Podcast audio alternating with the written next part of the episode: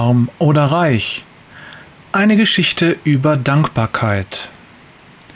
Vielleicht hast du diese Geschichte so oder so ähnlich schon einmal gehört. Das macht aber nichts, sie ist so schön, dass man sie ruhig mehrmals hören kann. Ein reicher Mann aus der Stadt möchte seinem Sohn etwas über das Leben beibringen. Lange suchte er im Internet, dann hat er das Passende gefunden. Ein Zimmer auf einem armen Bauernhof in einem armen Land. Er bucht gleich eine komplette Woche. Auf dem Rückflug fragt er seinen Sohn, wie ihm die gemeinsame Woche gefallen hat. Sie war toll, Papa. Hast du gesehen, wie die armen Leute leben? fragt ihn sein Vater. Oh ja, sagt der Sohn. Der Vater lächelt, sein Plan geht auf. Dann erzähl mal, was du in dieser Woche gelernt hast. Der Junge bekommt leuchtende Augen. Na ja, wir haben einen Hund, Sie haben vier Hunde. Wir haben einen Pool, der bis zur Mitte des Gartens reicht. Sie haben einen Bach, bei dem man kein Ende sehen kann.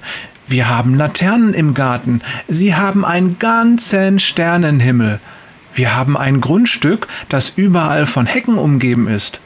Und Sie leben auf einem Stück Land, das bis zum Horizont reicht. Wir kaufen unser Essen, aber Sie bauen es selbst an. Wir haben Mauern und Kameras, um uns zu schützen, aber sie haben Freunde und Nachbarn, die sie beschützen. Der Vater ist sprachlos. So hatte er sich das nicht vorgestellt. Und der Junge fügt hinzu Danke, Papa, für diesen tollen Urlaub. Jetzt weiß ich, wie arm wir sind und wie reich man sein kann. So vieles im Leben ist eine Frage der Perspektive, nicht wahr? Und auch wenn du es vielleicht schon tausendmal gehört hast, sage ich es dir jetzt noch einmal. Konzentriere dich nicht auf das, was dir fehlt. Schau auf das, was du hast. Das ist der Schlüssel zur Dankbarkeit. Paulus schreibt in 1. Thessalonicher 5, Vers 18, Seid dankbar in allen Dingen, denn das ist der Wille Gottes in Christus Jesus an euch.